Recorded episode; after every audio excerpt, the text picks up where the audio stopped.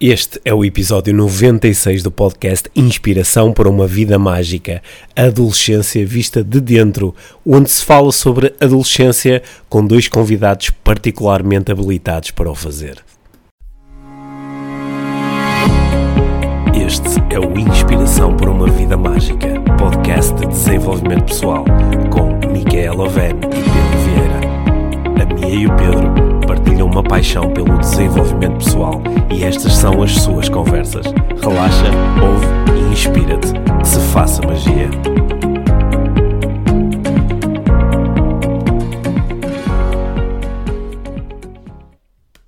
Olá, Mia. Olá, Pedro. Olá, Vasco. Olá, Liv. Bem-vindos ao podcast Inspiração para uma Vida Mágica. Hoje é uma edição especial. Muito especial É e um- bem-vindos eh, extra super especiais aqui aos nossos Sim, dois convidados. sim, hoje é uma edição a 4 com a Liv e o Vasco, que ninguém sabe quem são, pois não? Não, Quer dizer, alguma, algumas pessoas sabem que a Liv é a nossa querida filha adolescente, Coitadinha. coitadinha, e o Vasco é, entre muitas outras coisas, colega da, da, da Liv na escola. Sim, e Sim. amigo. E, e o, que é que, ele- o que é que eles estão cá a fazer? Diz-nos lá a minha que foste tu que os convidaste. Não, eu, primeiro eu estava aqui a pensar quando estavas a, a falar da Liv que coitadinha, a Liv às vezes sofre por nossa causa, Uhum. não é? Às vezes tem que ouvir as pessoas a falarem sobre o podcast com ela e ela não tem propriamente nada a ver com o podcast até hoje. Até hoje. Até hoje. Portanto, a minha ideia aqui, tem, há, há vários propósitos aqui com este, este convite para estes dois eh, jovens. Um deles é porque nós temos recebido vários eh, pedidos de pessoas, pais e mães, que ouvem este podcast que acham que que é preciso um, um- que podíamos fazer umas versões para adolescentes. não é? Ape- Apesar de também termos adolescentes que ouvem o podcast, que nos dizem que ouvem o podcast. E um desses adolescentes é o Vasco. A Liv não ouve, acho eu. Não. Mas o, o Vasco, tu ouves o podcast. A, a, a Liv diz que já nos atura o suficiente para não ter que, que nos ouvir também nos, nos fones. Pois é isso. Mas Vasco, tu és ouvinte nosso. Sim, eu, eu ouço o podcast, acho que é bastante fixe, mas ah, acho que geralmente está, é muito direcionado aos mais velhos, então não, acho que não sinto aquela conexão tão forte que muitas vezes podem ter com, com o público mais velho.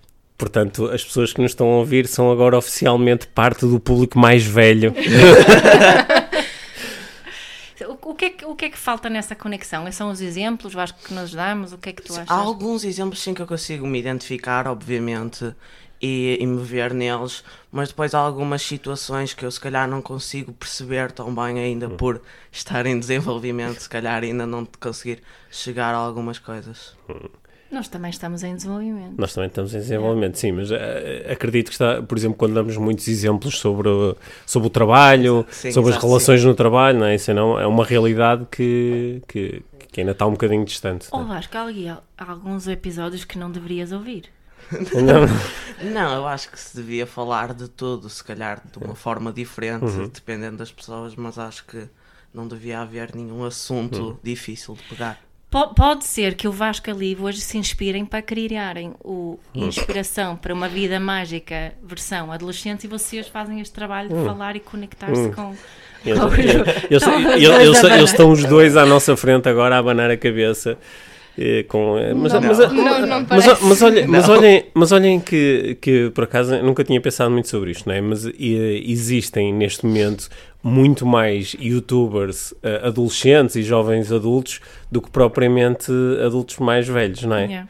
Mas aqui no, no mundo dos podcasts, embora haja alguns, exemplo, alguns podcasts de comédia com, eh, com pessoas ainda muito novas a fazê-lo, mas a maior parte dos podcasts são de, de, de pessoas mais velhas.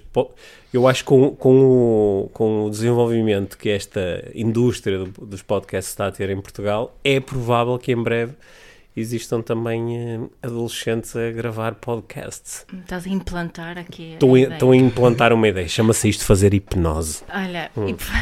mas eu, eu estava aqui a pensar noutra coisa para fazermos aqui uma, uma ponte que eu acho que é importante e que, que na realidade interessa aqui mais para, Hum. para a nossa conversa, que tem a ver com, com o que o Vasco disse que nós às vezes não conseguimos fazer no podcast, por o público Hum. ser diferente, os temas se calhar mais adequados a, a pessoas adultas, mas tem a ver com a, com a questão da, da conexão. Eu, tenho, eu vou vos apresentar assim uma, eh, uma crença que eu tenho em relação a, a- a adultos e jovens, adolescentes, e, e gostava que vocês eh, partilhassem comigo, conosco, o que é que pensam sobre essa afirmação, que é que os adultos, em geral, têm dificuldade em criar conexão com o adolescente.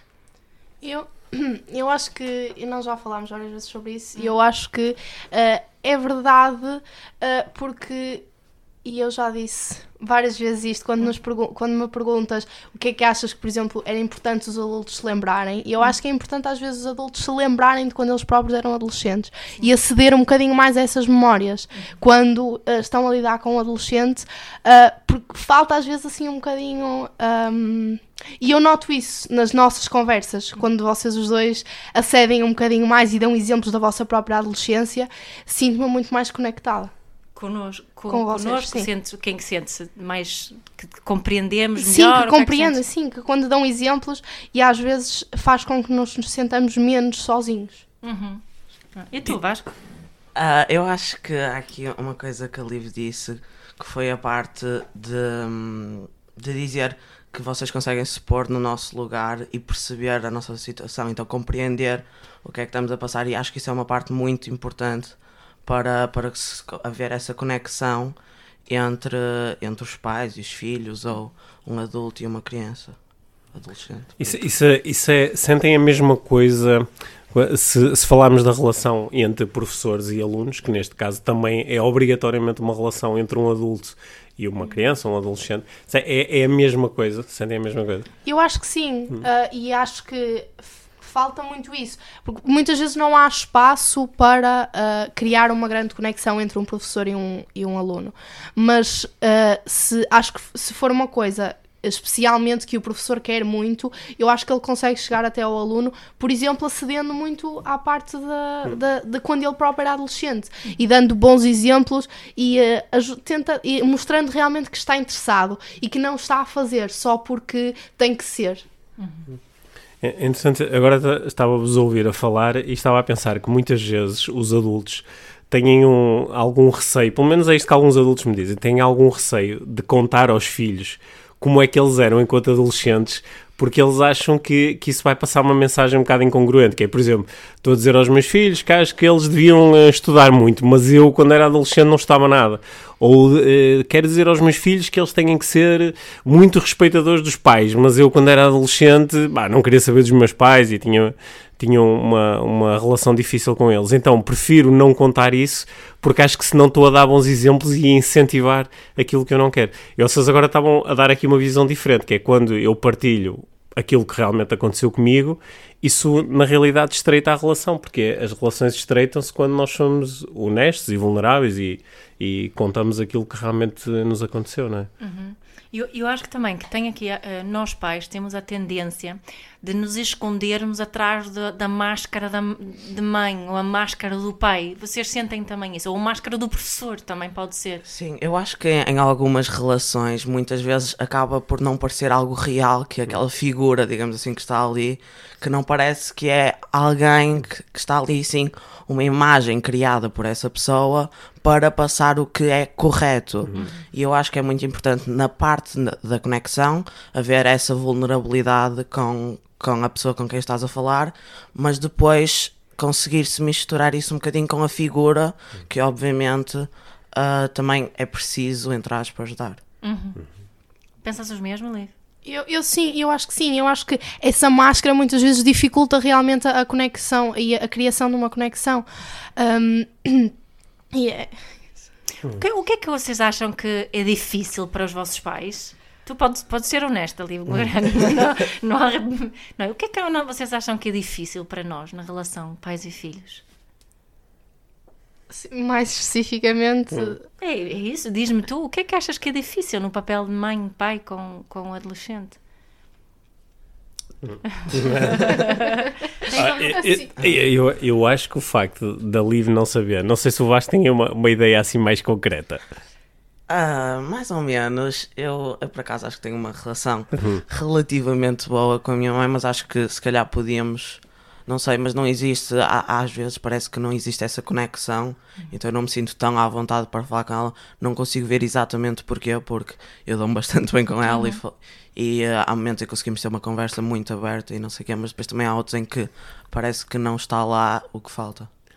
Mas eh, Eu, eu, eu acho que este, este exemplo foi mesmo muito importante porque eh, muitas vezes nós pais queremos que o filho adolescente se ponha no nosso lugar, não é? Quer dizer, tu já tens idade para perceber, tu, tu já tu devias É perceber. fácil não, é, mãe. não é fácil ser mãe, não é fácil ser mãe. Eu- quantas vezes a Liv já me ouviu dizer isto, não é? Que é, ah, põe-te põe um bocado no meu lugar, não é fácil, não é fácil eh, ser, eh, ser pai, não é fácil ter esta responsabilidade, não é fácil ser isto, não é fácil aquilo.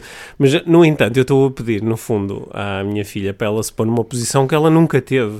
E ela provavelmente só, se isso vier a acontecer, só daqui a muitos anos é que vai dizer ah, era disto que o meu pai estava a falar.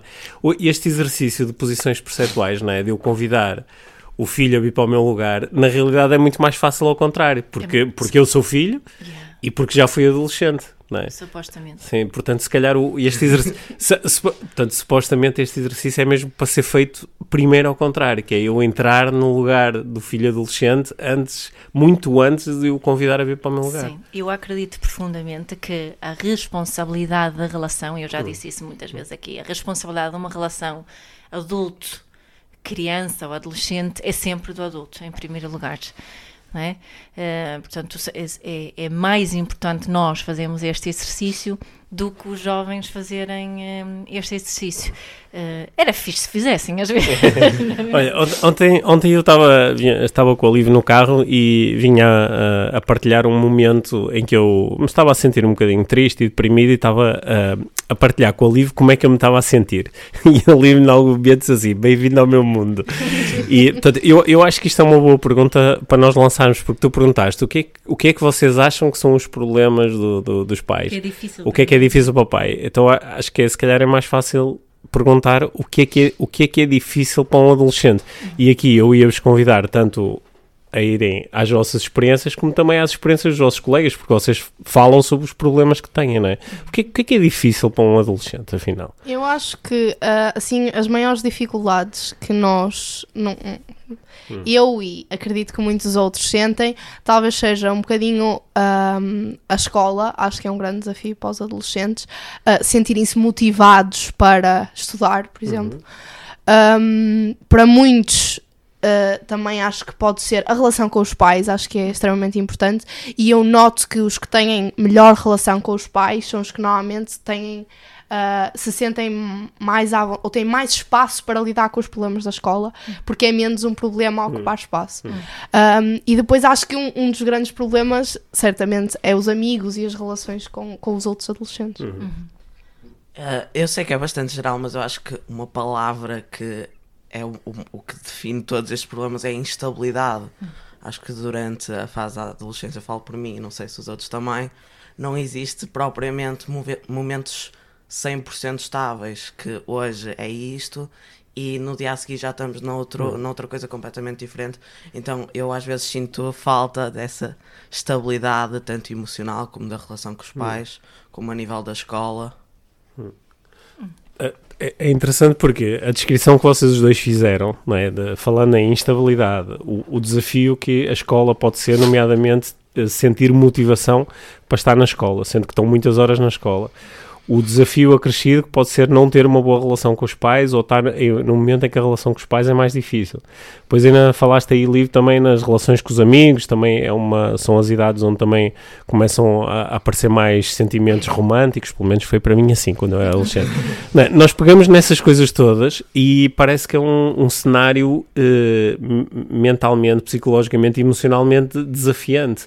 E, e, no entanto, nós às vezes somos muito exigentes com os adolescentes porque dizemos, pá, tu tens uma vida santa, quer dizer, chegas aqui a casa, está aqui tudo, tens a comida, tens a roupa, andas a, torrar a cabeça porque queres dinheiro para o telemóvel, para as sapatilhas, para não sei o quê. Isto não é nenhum Isto hotel. é assim, tu daqui a uns anos vais olhar para trás e dizer, bah, quem me dera, quando começares a ter responsabilidades e começares a lidar com a vida dura, vais ver como era bom era ser adolescente. E acho que às vezes exigimos que os adolescentes apreciem mais, o, apreciem mais este momento do que o que realmente é possível ser apreciado com base nesta, nesta instabilidade de que o, de que o Vasco estava a falar.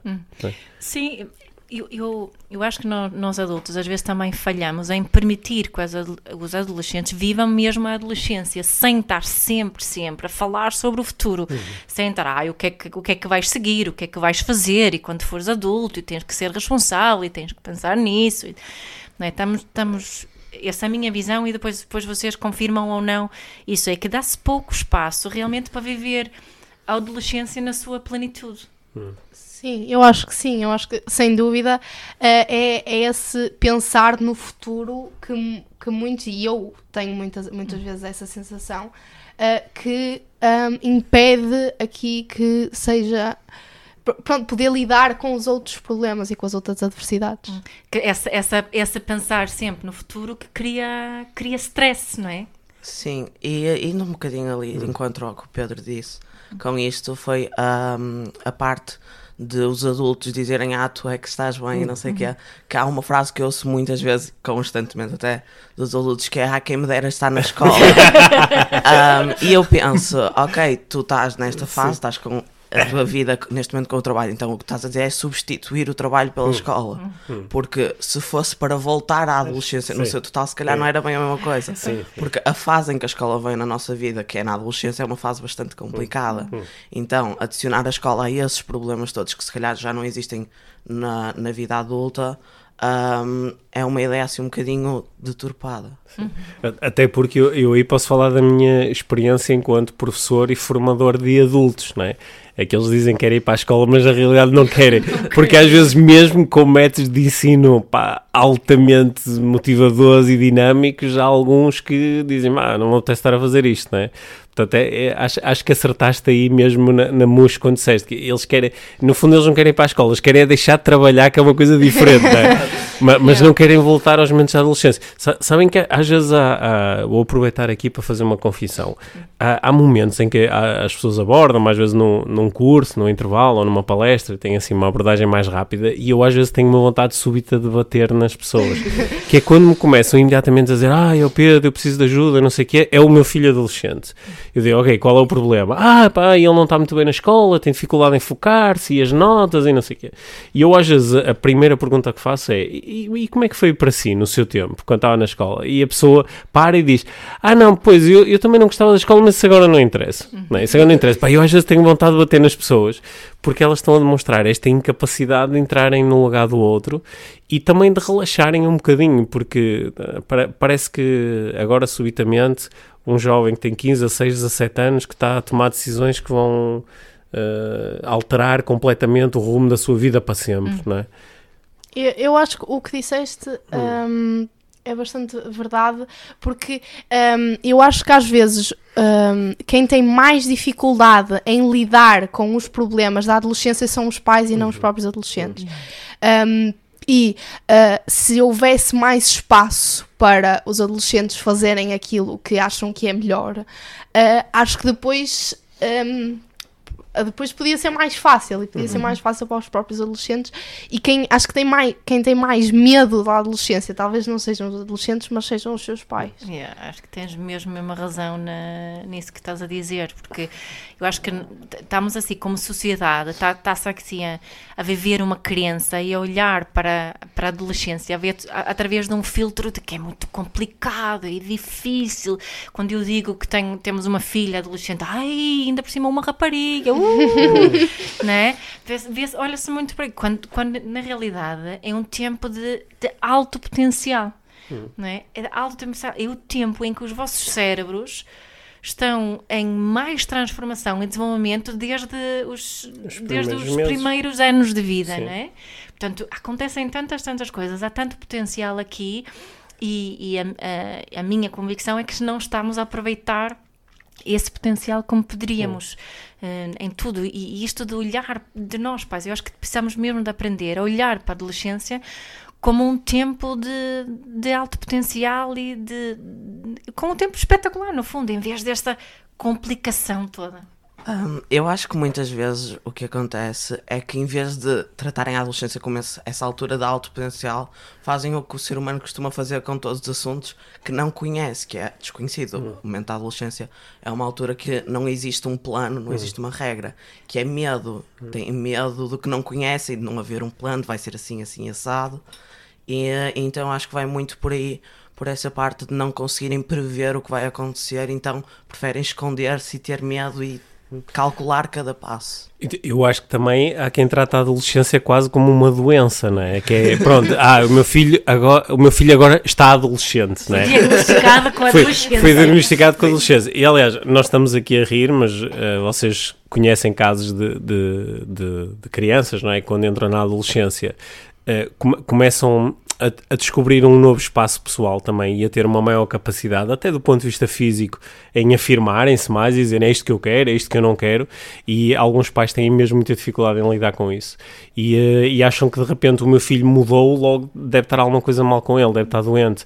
E há muitos pais que nesta altura procuram, eh, procuram ajuda profissional e há adolescentes que acabam a ser medicados, que acabam às vezes a receber rótulos que, claro que, claro que há casos de, de, de crianças e adolescentes que precisam de ajuda, mas é, isso está, está mais que identificado, que em Portugal estamos com níveis altíssimos de diagnóstico também na adolescência e muitas vezes isto é tra- tratar também, tu, tu começaste-me por dizer que aqui a questão como quase sempre, é uma questão da relação. Não é? o, o- a solução está na relação.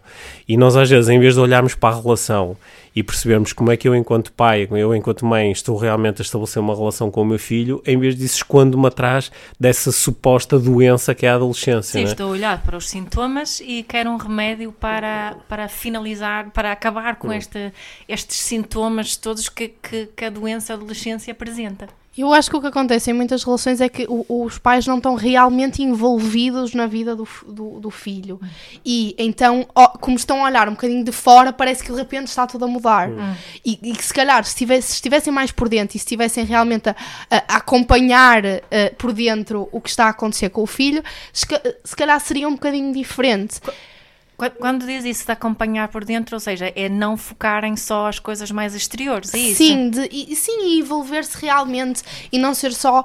ahm, e não digo envolver-se, o que acho que muitos pais fazem é ah, correu bem a escola hoje, o que é que comeste, o que é que não sei o quê, ah, e fazer aquele tipo de interrogatório, mas realmente envolverem-se e, e ter conversas com os filhos. E eu gosto muito de conversar com vocês e acho que é uma coisa que muitos mais adolescentes gostariam de fazer, se tivessem essa oportunidade. Ah, que lindo! Sim. Ah, sim, eu concordo com o Liv, essa parte de. Porque esse interrogatório que existe de muitos pais, o aluno, ou a criança, o adolescente, ou por aí, ah, já tem as respostas feitas. Correu bem a escola, foi o pior dia que tive, que sim, está tudo bem. Sim, foi Sim. impecável, adorei o dia. Então eu acho que se fosse algo muito mais autêntico e algo que fosse ah, natural, acho que ia ajudar muito mais também na, na, na parte do pai interiorizar-se na vida do filho. E interiorizar-se não é tomar controlo das coisas. Ah, logo, não é olhar de cima e ver como é que está a correr, mas não, é descer ao nível dele para conseguir se pôr ah, como o filho está e sentir o que ele sente e pensar ah, da forma que ele pensa para conseguir. Estavam aqui a falar e eu estava a pensar, mas eu acho que muitos pais não sabem o que perguntar. Eles de certeza que têm assim umas ideias, que coisas que talvez gostassem de, de, de perguntar, mas que tipo de. Isso por acaso é uma pergunta que os pais muitas vezes me fazem. Ah, mas o meu filho não me responde às minhas perguntas. E fazem estas perguntas que estavam aqui a, a dizer. Como é que tipo de. E, e dizem que ah, não, ele, ele só se fecha no, no quarto e não quer falar comigo. E o que é que os pais deviam fazer então? Ahm, eu falo por mim, eu, eu sou- também me fecho muito no quarto, mas os momentos que eu consigo apreciar mais, com, no caso com a minha mãe, que é com quem eu vivo, ah, são, por exemplo, à mesa de jantar, que nós às vezes come- começamos a jantar, acabamos e ficamos ali ainda uma hora, não sei quanto tempo, a conversar, em viagens para a escola, para casa, para o treino, para O qualquer que é que é sítio. especial nessas conversas? Qual é a diferença? Nessas eu acho que a minha mãe sabe fazer as perguntas, porque acho que quando me mandam assim perguntas descaradas, tipo, fazer como se fosse mesmo uma pergunta com um ponto de interrogação no final, acho que eu não respondo tão bem quanto isso, mas se for algo mais mascarado na conversa, uh, que é algo que eu às vezes nem me apercebo que estou a responder à pergunta e que ela me está a fazer a pergunta, mas na verdade estou. Eu acho que, eu, eu pelo, menos quando, quando reflito sobre as conversas que nós temos e as grandes conversas que nós temos começam sempre, por exemplo, com uma história, uh, com uma história da vossa própria adolescência, ou al- algo que vos aconteceu, e é aí que começam as grandes conversas. Uhum. Olha, eu, te- eu tenho aqui uma dica para dar. Pelo menos é é uma coisa que eu faço, de certeza que ali vai reconhecer isso. Que eu, eu eh, com, com, com os três, eu costumo às vezes começar por partilhar com vocês desafios do meu dia a dia. E, e às vezes até são. eh, eu às vezes até estou a ir mais longe do que procurar estabelecer conexão. Estou mesmo a querer consultoria. Porque, porque eu às vezes, por exemplo, olha, estou com um desafio aqui com uma palestra, ou estou com um desafio aqui com uma pessoa, ou não sei muito bem o que fazer nesta situação. E às vezes eu descrevo uma coisa que realmente é um desafio para mim, e isso normalmente, para já, origina eh, consultoria grátis, não é? Que normalmente eles dão boas ideias e têm. eh, como têm menos filtros, acabam por dar ideias que às vezes são mesmo muito úteis. Mas para além disso, também normalmente há um movimento a seguir que é se eu estou a partilhar os meus desafios, também fica mais fácil para os outros partilharem, partilharem os seus. Yeah, é? e isso é uma, uma dica geral que se Hum. diz muitas vezes, não é? O que, que, que eu, eu tendo sempre a, a ir para, para o meu tema da, da parentalidade, não é? Quando vocês estão aqui a partilhar, se eu puder resumir o que acontece nessas conversas, é que há uma prática do igual valor e há autenticidade. E, e concordam com isso Sim, os sim, dois, sem não é? dúvida. É que neste, quando tu, Vasco, falas sobre essas conversas que tens à hora do jantar com a tua mãe ou no carro, é que ela está basicamente a falar contigo de igual para igual. Sim, sim. Não está a falar contigo como a mãe do Vasco, está a falar. Como se é? fosse uma colega. Eu tenho bastantes conversas, por exemplo, com a Liv, que se calhar não tenho com a minha mãe, Hum. porque existe essa, essa igualdade e consigo me identificar e pôr-me na posição dela Uhum. e ela também se consegue pôr na minha posição. Então acho que é mesmo muito importante isso de não ser algo de alguém que está a falar de cima para baixo, ah, mas sim um de frente para o outro. Ou seja, eu acho, que, eu acho que é importante os pais, e tu costumas dizer isso várias vezes, e há pessoas que não concordam, mas eu concordo, que é os pais serem amigos dos filhos. Porque entre amigos fala-se à vontade. E então acho que é importante os pais serem amigos dos filhos, para haver essa, esse, esse conversar. Então, não é? As pessoas às vezes criticam isso, como estavas a dizer, e acham que há muitos perigos em ser amigos dos filhos e que assim não se um, um pai não pode ser amigo. O que é que vocês sentem em relação a isso? Ah, eu, eu, eu acho que os pais, se calhar, até que têm que ser dos principais amigos dos filhos, porque se não existir essa ligação de amizade, não vai haver uma relação de, de, de frente para frente. Vai ser sempre, ok, aquela pessoa é tipo a pessoa que eu tenho que idolatrar, eu tenho que ser igual àquela pessoa, aquela pessoa está ali e, e eu tenho que me refletir nela. Ah, mas acho que não, acho que devia ser sempre algo mais, ahm, mais de amizade e não tão de autoridade, que eu acho que existir uh, uma parte de eu mando em ti não é assim muito. Tipo, claro que obviamente os pais vão ser sempre quem está responsável pelos filhos, mas existir aquela de eu mando em ti, eu é que sei o que é que tu fazes, acho que isso não é assim muito saudável. E, e, no entanto, ouvimos eh, tantas pessoas a dizer isso literalmente: que é não, mas eu não posso ser amigo porque senão depois deixo de poder mandar no meu filho, não é? É, é engraçado que eu estava a ouvir e estava a dizer: esta, esta mesma conversa eu, eu já a tive muitas vezes em, em outros. hum, em outros contextos ligeiramente diferentes. Por exemplo, o treinador a dizer que não pode ser amigo do- do- dos atletas, o, o, o- chefe. o chefe a dizer que não pode ser amigo dos colaboradores, e isto vem tudo, de facto, desta situação inicial da parentalidade, que é esta ideia de se eu, se eu criar uma relação de igual para igual, de amizade, eu perco a oportunidade de mandar, eu perco este peso hierárquico.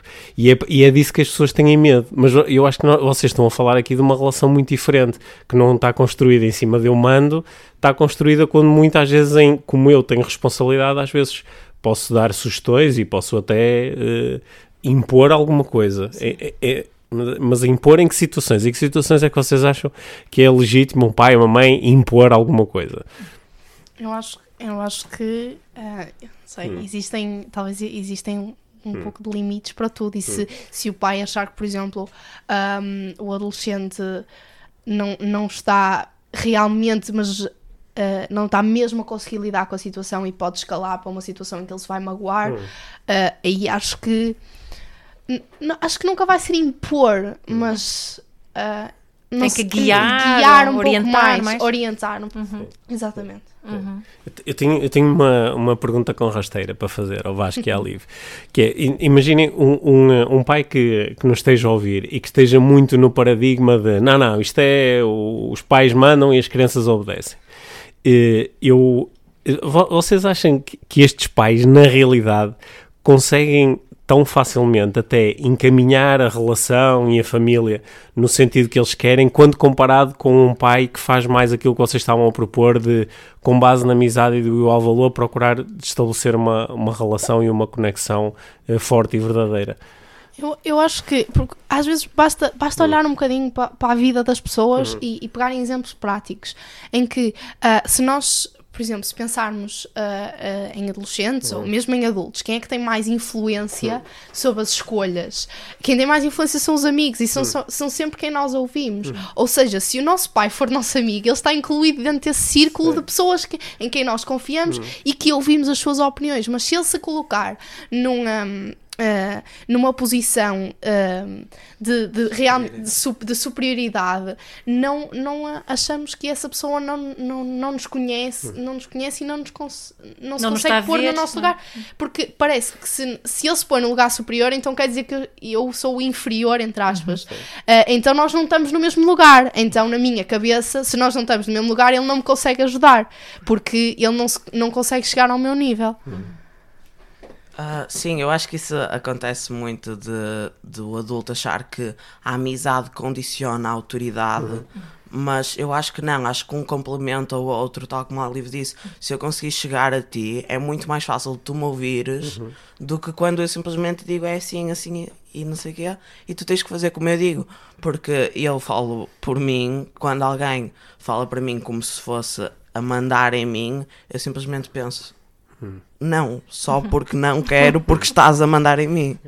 Uh, então, se for nessa cena de um discurso mais casual e, uh, e mais de um amigo, uh, é muito mais fácil para o adolescente ouvir uh, o pai ou a mãe. Ou, ou, seja, o que vocês nos estão a dizer aqui é que, que um, um, grande conselho para, para os pais que sentem que, que, têm grandes desafios com os adolescentes é que sejam amigos dos vossos filhos. Exatamente. Não é? É isso. Quais são os, quais são os desafios que, assim, no. Uh, eh, um, ehm, sem revelarem demais, obviamente, mas, mas quais são os desafi principais desafios na relação com os pais que quando vocês falam com os vossos amigos é que, que aparecem? Que, sobre o que é que se fala? Um, nós, por exemplo, nós ontem começámos a falar sobre, uh, sobre discussões. Uh, sobre discussões com, com os pais. Um, e uh, o Vasco está-se agora a lembrar, achou que nós começamos a falar sobre, sobre, sobre, discussões e discussões com os pais. E acho que isso é uma grande dificuldade, uh, porque às vezes. Um, ah, eu sinto que tenho amigos que sentem que não, po não podem discutir com os pais. Hum. Uh, e, eu, e eu noto, e eu não me consigo bem identificar com isso. um, mas talvez se houvesse. Porque a discussão às vezes pode ser pode ser saudável. Uhum. Um, e então acho que se houvesse esses às vezes não há esse espaço para eu dizer o que realmente penso. E então a relação fica muito constrangida. Uh, e acho que isso é, por exemplo, um grande desafio uh, nas relações com os pais, é que eu sinto que não posso dizer o que penso aos meus pais. Uhum. Sente isso? Às vezes? Ah, não, não, não. A, a Liv, inclusive, foi a única que disse que ela sente-se completamente à vontade para discutir com vocês os dois. Uh, eu, por exemplo, eu não me sinto à vontade de discutir, mas não é por causa de ser meu pai. Eu não gosto de discutir com as pessoas no geral. Eu uh, não gosto de levantar a voz, não gosto de coisa. Sei que às vezes é uma forma de, para muita gente desabafar, mas eu não funciono assim. Uhum. Por isso, essa parte de discutir acho que vai muito pessoa para pessoa. Uhum. Mas o que eu acho que não deve haver é esse constrangimento de discutir deves poder sentir que eu posso gritar com os meus pais, entre aspas, não para estar a coisa, mas para desabafar ou para dizer não sei o quê. Então eu acho que deve haver essa vontade, mesmo que não seja necessário. Eu não sinto a necessidade de discutir com a minha mãe, levantar a voz por aí fora, mas se precisar, sei que posso, que não vai haver grande então, problema. Então, acham que, acham que muitos jovens na relação com os pais se censuram a eles próprios? Sem, Sim. sem dúvida alguma. E, Por, por exemplo, um dos comentários de uma colega nossa ah, foi que ah, quando eu disse isso, que discuto com os meus pais, ela ficou ah, muito ah, indignada quase ah, e disse: Ai, se eu levantasse a, a, a voz à minha mãe, nem sei o que é que me acontecia. E eu não, eu não, eu não acho isso uma coisa muito saudável. Ahm, não, acho que não é realmente uma coisa Não- saudável. não achas que- Ela sentir que pode dizer o que pensa aos pais e ser só ah, uma. Eu tenho que obedecer, mesmo que não queira, não me sinta à vontade de fazer aquilo que meu pai me está a pedir. Não, não achas que isso pode estar relacionado assim com, com uma ideia eh, um bocadinho limitadora de respeito que se procura instalar em muitas crianças e adolescentes, que é qu- formas de tu mostrares respeito e amor pelo teu pai e pela tua mãe. Não discutires, obedeceres, fazeres as tuas tarefas, portaste bem, não questionares, né? e isso, isso é uma ideia que é uma ideia bastante manipuladora, digo eu, de, de- de- é uma ideia que vendemos muitas vezes às crianças como uma forma de obter obediência, só que obediência não tem nada a ver com, com um bom relacionamento, não é? Um, eu acho que isso aí, essa ideia de respeito, na grande maioria dos casos que eu já ouvi, Sim. está completamente errada. Que respeito, eu acho que estão a dizer respeito mais no sentido de me submeter ao que a Isso. pessoa está a dizer Uhum. e de ser quase como se fosse um escravo, ah, do que o respeito eu acho que é conseguires ouvir o que a outra pessoa diz, ah, conseguires compreender mesmo que não concordes e depois apresentar a tua ideia sem a estares a censurar o que a outra pessoa está a dizer ou a pensar, ou por aí fora. Acho que respeito vai numa, mais numa dessa do que estar a dizer tu fazes isto, tu pensas assim, tu tens que ser desta forma. Acho que isso aí é um bocadinho mau. Olha, até, porque esse, esse pedido de respeito às vezes é um bocado, é um bocado estranho, não é? Como quando nós dizemos, tu não me grites! Não é?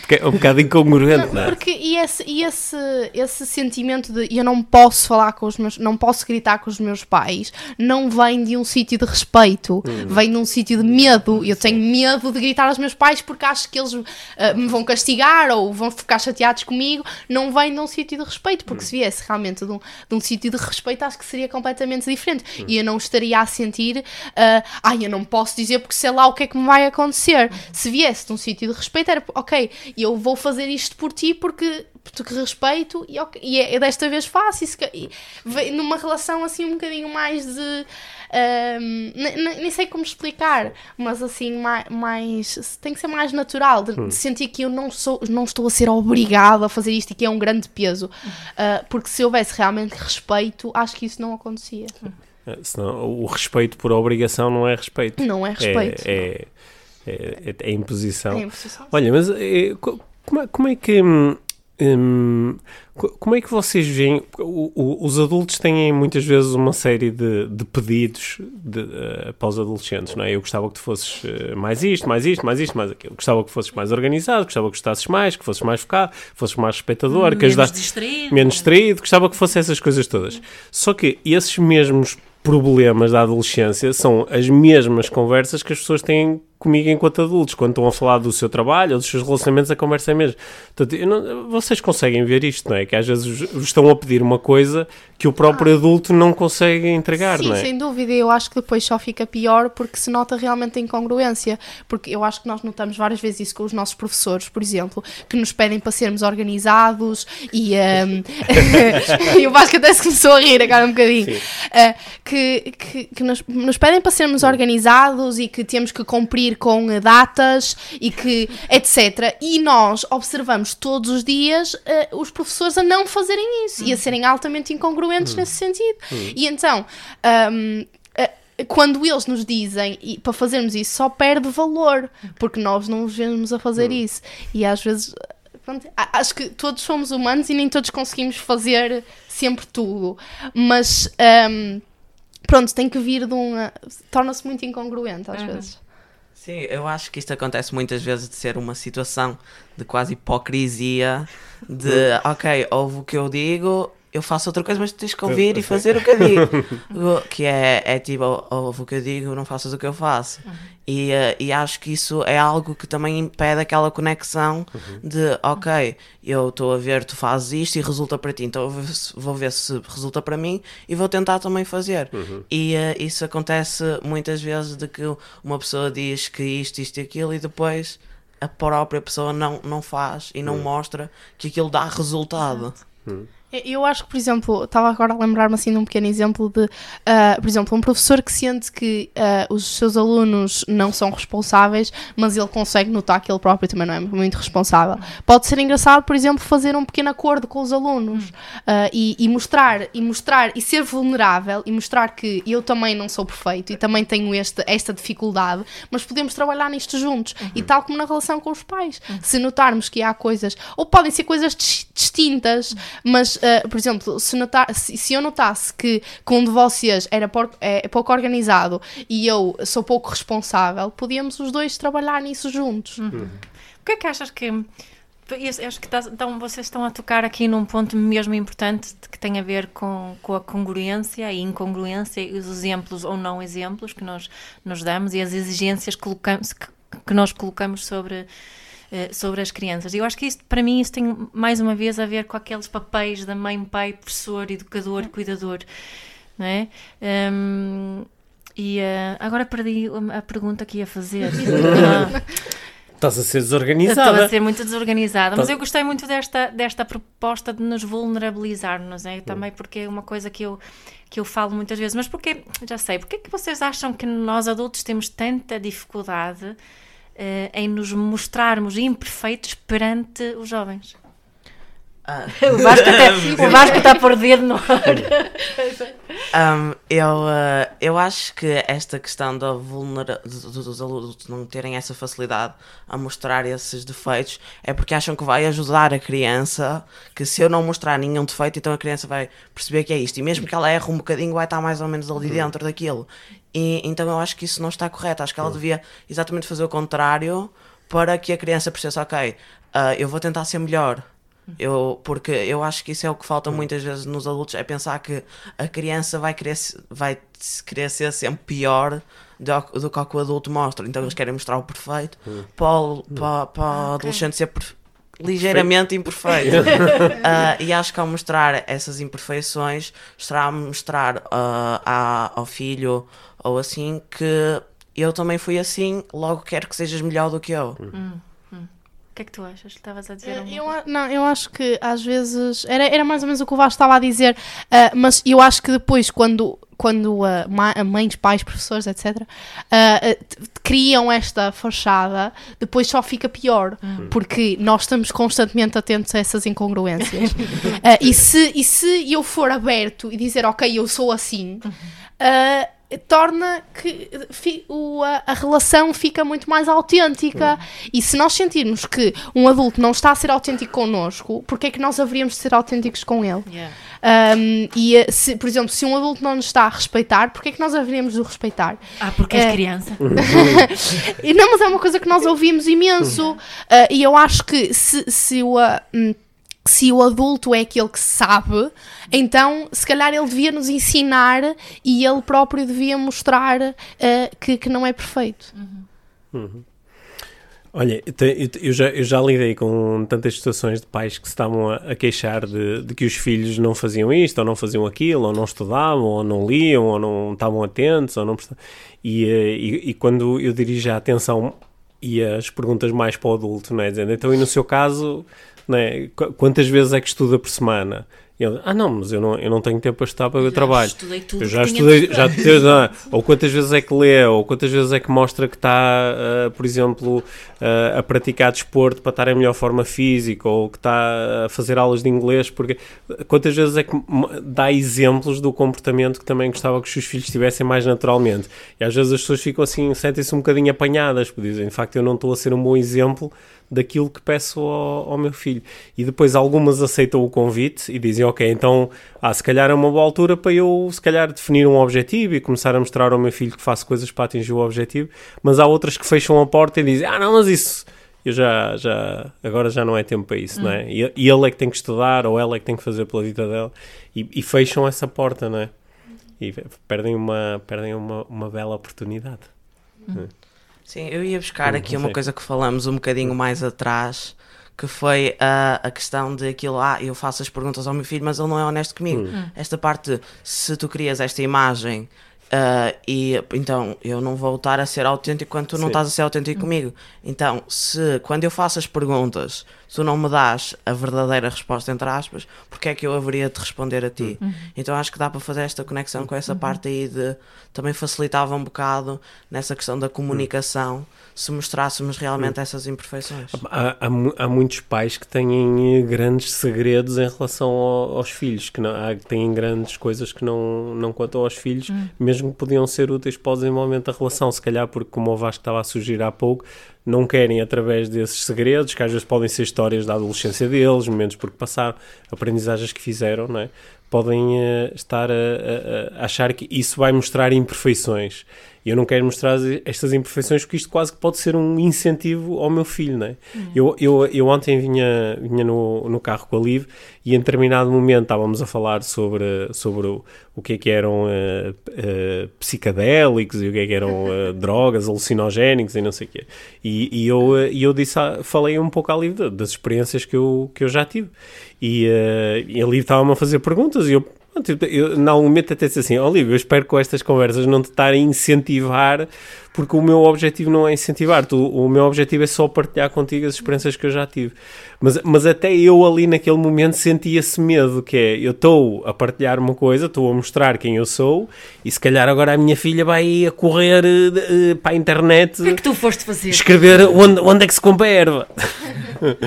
E ah, aquela questão de que muita gente se identifica que é, ah, é com os erros que se aprendem, ao dar essa imagem de perfeito, ah, não vai ser tão eficaz como eu, eu mostrar que, ok, eu errei aqui e isto foi o, o feedback que eu recebi.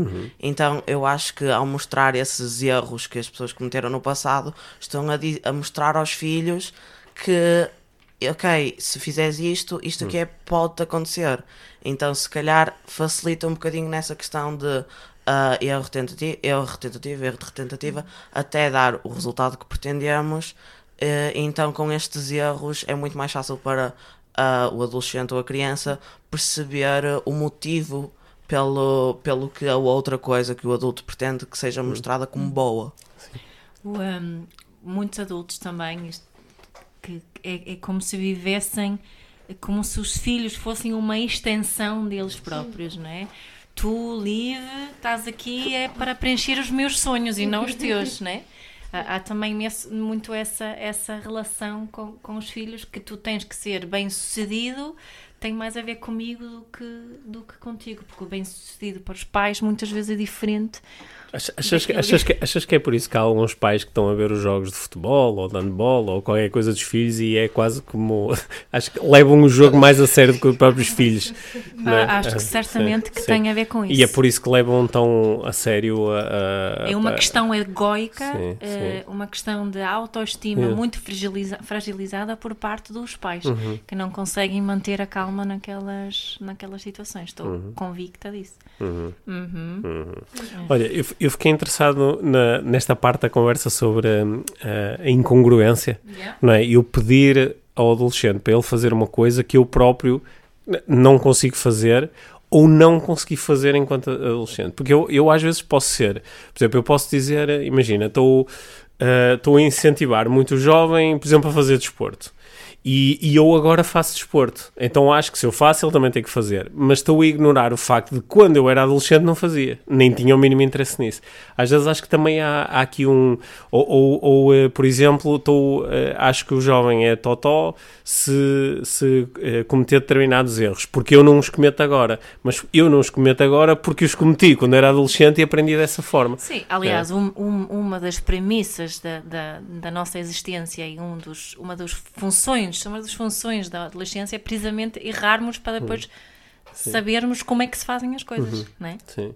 Portanto, esse, esse erro, estou a fazer entre aspas, da adolescência, são absolutamente fulcrais para o nosso desenvolvimento humano. Sim, porque eu acho que às vezes nós queremos tanto que o adolescente não cometa um treinado erro, porque nós próprios já o cometemos e sabemos a consequência, que não paramos de falar nisso até ao ponto do adolescente ficar com imensa vontade de também passar por aquele erro, não é? Porque já que foi tão importante na vida do meu pai, deixa-me fazer igual. Sim. Eu acho que às vezes existe um bocadinho demasiada proteção de, um, de estão sempre à volta porque eu não, eu não quero que uh, o, e- o meu filho cometa certos erros. Então eu vou estar constantemente em cima dele a protegê-lo uh, para ele não cometer esses erros.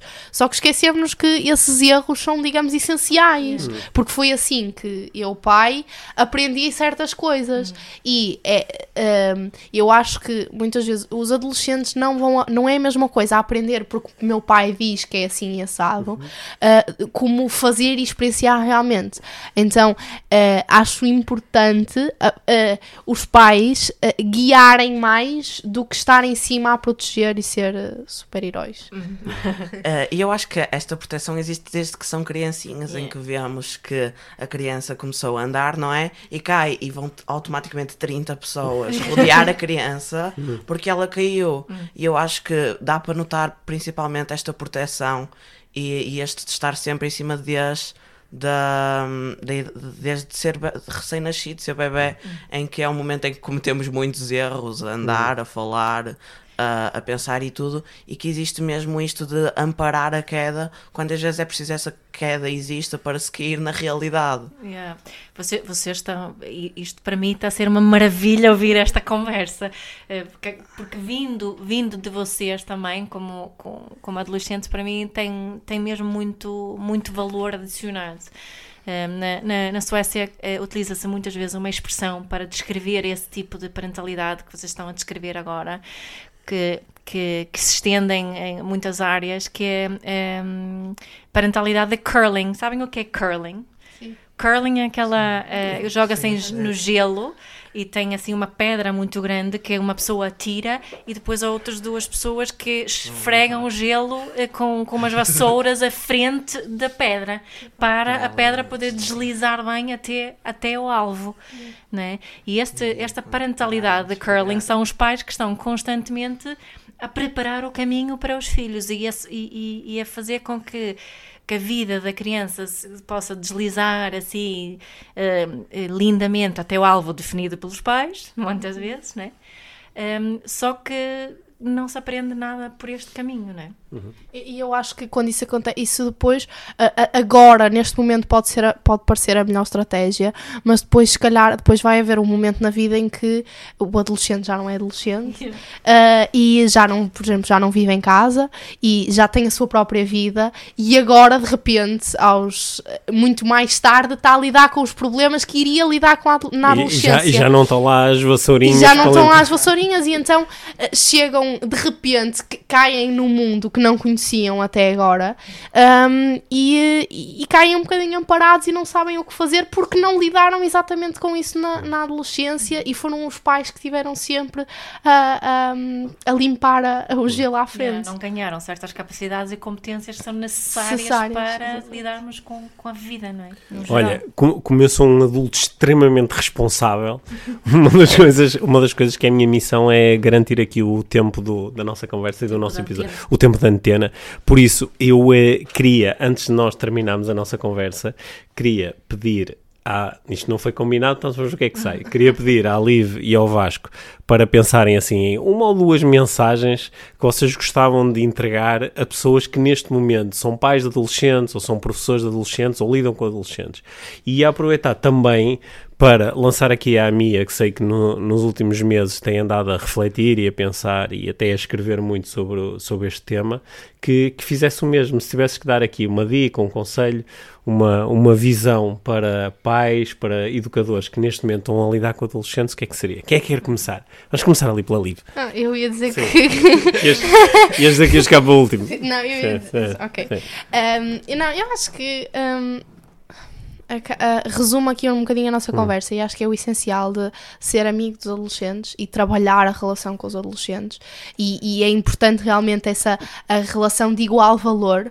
Um, e também de uh, um bocadinho de, let it be, tipo, deixa ser, deixa o adolescente ser quem é e uh, não estejas constantemente a restringir uhum um, as opções ou a, a, a escolhas que, que, que, o adolescente pode fazer, mas está lá, nós, nós, nós na, na, nossa, na nossa escola, nós chamamos aos nossos professores, não é de professores, é de orientadores educativos. E eu acho que os nossos, os nossos pais também podem um bocadinho ser mais orientadores e não. Um, e não estarem constantemente a proteger, mas a orientarem mais e guiarem-nos no nosso caminho, mas mesmo assim deixando sempre as opções, uh, deixando-nos sempre tomar as nossas próprias decisões. Uhum. Hum. Boa. Obrigada. Vasco. Uhum. Então. eu concordo com a Liv. uh, não, uh, eu, eu acho que a Liv resumiu bastante bem a conversa de hoje de deixar que a criança erre, sempre estando lá para se calhar dar-lhe a mão, ajudar a levantar, mas não a impedir a queda. Uhum. Uh, então acho que isso aí é, é mesmo muito importante. E não cobrar o facto que tenha caído. Exato, uhum. e, e, não cair em cima da criança. Uhum. E há outra coisa que eu acho que, que não é assim muito saudável, que é o sistema de hum, recompensas, digamos assim. De quando uma, uma criança tem algum tipo de erro ou não está bem na escola, não sei o que é, uh, de haver um castigo ou então quando ela está bem dar-lhe alguma coisa. Uhum. Acho que não deveria existir esse. Tu leste o meu esse... livro, Vasco? Não, não, não. Sim. Boa, boa. Um, eu gostava de partilhar uma imagem que, que tenho muitas vezes que, que uh, foi-me oferecida pelo Ies que é o meu grande uh, mestre de, de, parentalidade. O, o Ies costuma dizer que na, na adolescência já não podemos educar. Uh, mas podemos ser sparring partners, podemos ser, podemos ser parceiros de treino. Sparring partner é o, o papel de, no, no, treino de boxe. O treinador de boxe às vezes coloca umas luvas que são aquelas luvas grandes, lisas, nas quais o, o jogador de boxe bate. E a tarefa é treinar o, o jogador de boxe para que ele se to torne uh, o melhor jogador possível né? oferecendo a máxima resistência sem magoar. É? E essa, imagem acho que é bastante útil quando estamos aqui na, na, na, vida do. na relação com os adolescentes. É que podemos estar aqui. Essa, essa imagem também é útil para os pais que acham que Ai, não posso educar, não posso castigar, não posso. Não é? Mas não, mas podes oferecer resistência sem magoar. E lembra-te que estás a treiná-lo para ele ser um excelente jogador neste, neste jogo que é, que é a vida não é? Hum, sim. Olha, eu eh, assim também, em jeito de conclusão, uma das, das imagens principais que ficou para mim desta conversa foi a, foi a, hum, a imagem, foi a ideia de que eh, a adolescência um, não é apenas e só um, um, eh, um tempo que medeia entre a infância e a idade adulta porque não é, não é necessário estar constantemente obcecado por ah, tu tens que fazer isto para depois, tu tens que tomar esta opção porque depois. Estamos tantas vezes focados no depois, no depois, no depois que, que, que perdemos este tempo maravilhoso em que os nossos filhos também se começam a mostrar de formas diferentes começam a mostrar uma, uma profundidade e cada vez mais facetas e cada vez, há cada vez mais coisas para descobrir na, na vida dos nossos filhos na, e na vida interior dos nossos filhos. E às vezes, em vez de colocarmos aí o foco com curiosidade de conhecer ainda mais esta pessoa que se está a formar e está a fazer descobertas e tenta para nos ensinar, em vez disso, estamos só a olhar para isto como quase como um, um, um, um, tempo que serve para preparar o, depois o tempo a sério. É, é quase. Ah, de, é, é, é, que depois, depois vai começar o jogo, portanto agora temos é que treinar muito para, para o jogo. E uh, isto já é o jogo, isto já é a vida, isto já é, o, já é o, a, a magia. Né? E, e é, é, muito bom ter estes mágicozinhos adolescentes em casa. Uhum. Uhum. E também foi bom ter estes mágicozinhos adolescentes hoje aqui no, a conversar connosco no podcast, não foi? Muito, muito. Até fiquei com vontade de conversar mais. Nós já estamos com um grande episódio. Sim, já, já vamos com um episódio de uma hora, por isso acho que é uma, é uma, é uma boa altura para, para dizermos uh, até já. Obrigada, e, Vasco. Obrigada, Liv. Obrigada, Pedro. Sim, obrigado, Mia. Sim. Esperem, antes de terminarmos este episódio, quero fazer aqui uma referência muito especial ao novo livro da Mia, que se chama Educar com Mindfulness na Adolescência.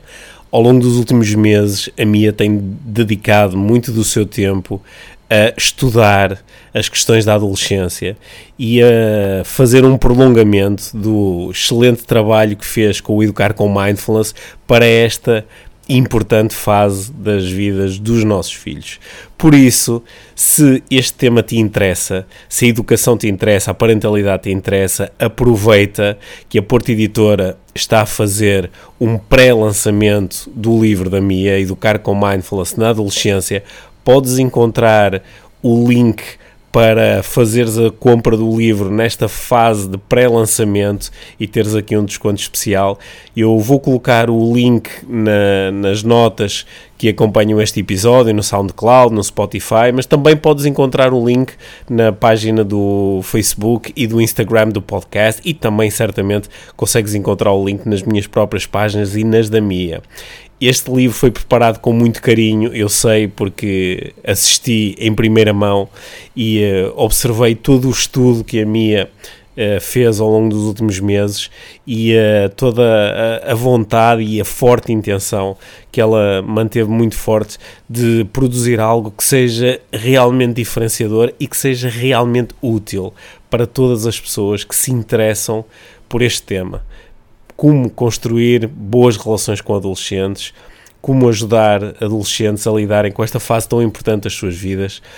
Eu tenho a certeza que vais adorar este livro. Ele vai se tornar uma grande referência, tal como o Educar com Mindfulness, e aproveita para seres um, um dos primeiros a teres o livro nas tuas mãos e uh, podes adquiri-lo nesta fase de pré-lançamento e uh, a capa está muito gira. Eu já a vi, podes espreitá-la na página do Facebook e do, uh, do Instagram do, do podcast. E uh, mais tarde vamos certamente ter a oportunidade de falar sobre este livro, está bem? Obrigado por, estes, uh, por este minuto em que me ouviste a falar sobre o livro. Obrigado também por o, por o comprares e te juntares a este movimento da parentalidade consciente que é tão, tão, tão eh, importante para a Mia e que é tão importante, no fundo, aqui para o podcast IVM. Obrigado. Obrigado por teres ouvido este episódio de Inspiração para uma Vida Mágica. Deixa a tua avaliação do podcast e partilha com quem achares que pode beneficiar de ouvir estas conversas. Para saberes mais sobre o nosso trabalho, visita os nossos websites. Encontras toda a informação na ficha técnica do podcast, assim como os nossos contactos. Inspira-te para